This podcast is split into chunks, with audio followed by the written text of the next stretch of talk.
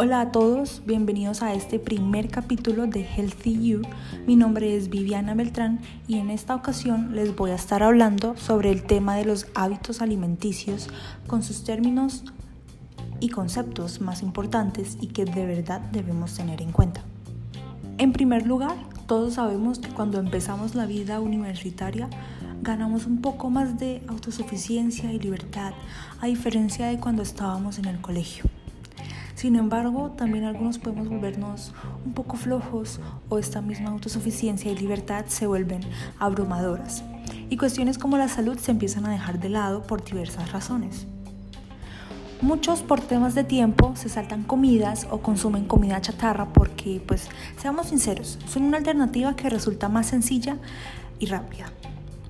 Este tipo de situaciones se vuelve tan repetitivas que terminan convirtiéndose en una rutina y de repente nos vemos envueltos en malos hábitos alimenticios sin siquiera notarlo. Por esta razón es tan importante conocer lo relacionado con el tema y sus consecuencias.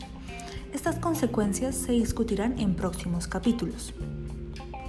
Empecemos por mencionar de qué manera se pueden establecer buenos hábitos alimenticios.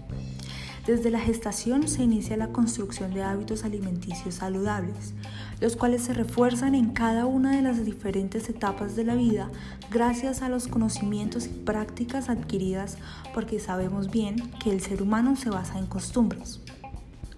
Muchos seguramente se preguntarán si seguir unos buenos hábitos alimenticios resultaría más costoso y la respuesta es que no, pero de igual manera como todo en esta vida, esto depende de los gustos de las personas.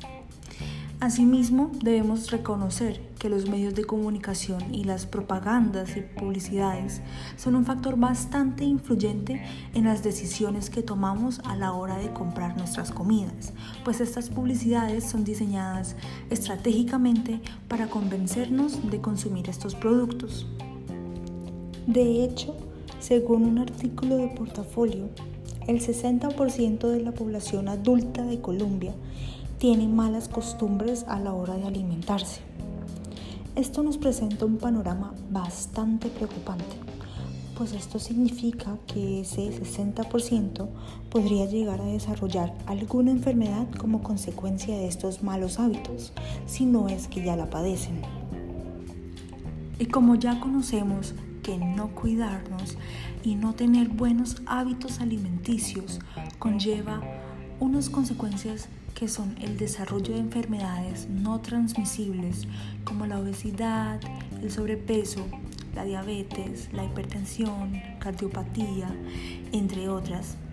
Es muy importante tener en cuenta que para llevar una dieta saludable debemos recordar que todos los alimentos son indispensables, pasando desde los aportantes de macronutrientes, los que son proteínas, grasas y carbohidratos, así como los alimentos que nos permiten un consumo de micronutrientes, como las vitaminas y los minerales. Esto fue todo por este capítulo. Recuerden escucharnos en el capítulo 2 con mi compañero Juan Andrés, en el que se hablará con más detalle sobre los problemas relacionados con la salud que los malos hábitos alimenticios pueden causar. Recuerden siempre la importancia de balancear sus comidas y cuidar sus rutinas para estar saludables.